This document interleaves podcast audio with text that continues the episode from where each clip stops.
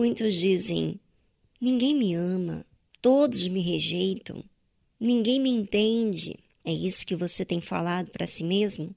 Pois então, ouça o que eu tenho para lhe dizer.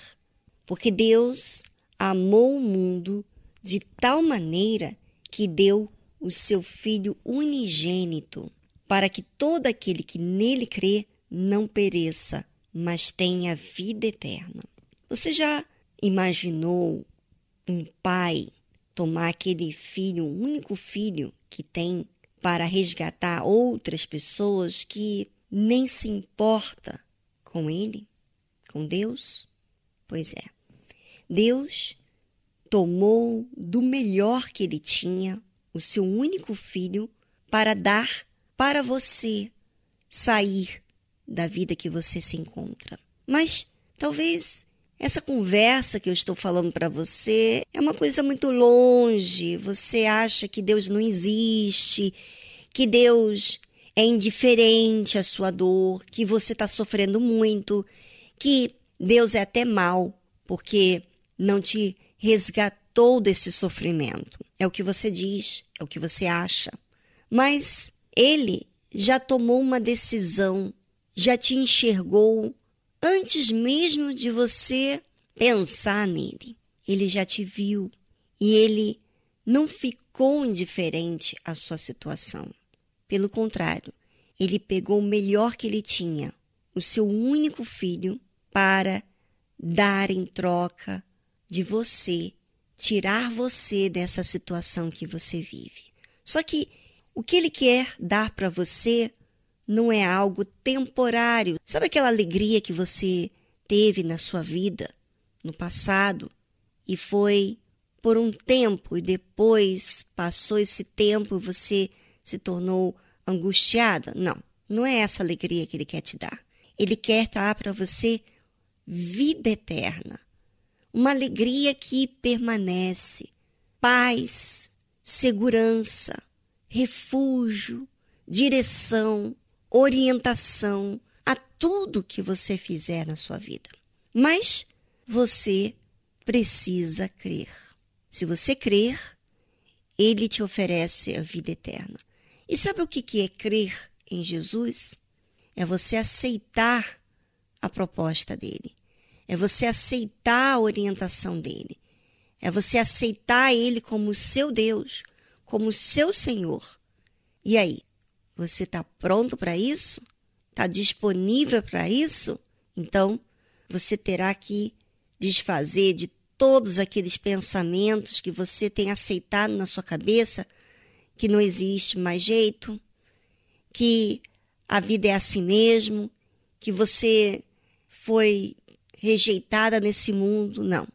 Você vai jogar esse pensamento fora e vai dizer para si mesmo: Deus me amou ele deu o seu filho para me tirar dessa situação, para me dar vida.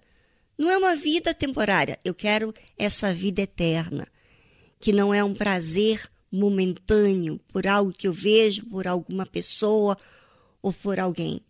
Eu quero essa vida em mim. Então, se você deseja nesse momento, então você vai aproveitar esse momento agora e falar com Deus: Meu Deus, eu quero vida eterna. Eu quero essa vida. Eu não quero mais essa vida imprestável minha. Eu não quero mais crer, confiar nos meus pensamentos, nessas, nessas ideias, esses pensamentos, essa negatividade que eu tenho dentro de mim. Eu não quero mais isso. Eu quero receber o Senhor. E eu quero encontrar agora aqui na minha oração. Apresenta-se a, a mim. Eu estou falando contigo porque eu creio que o Senhor me ouve e por isso eu falo. Então você aproveita e despeja o que há dentro de você e voltamos logo após essa trilha musical.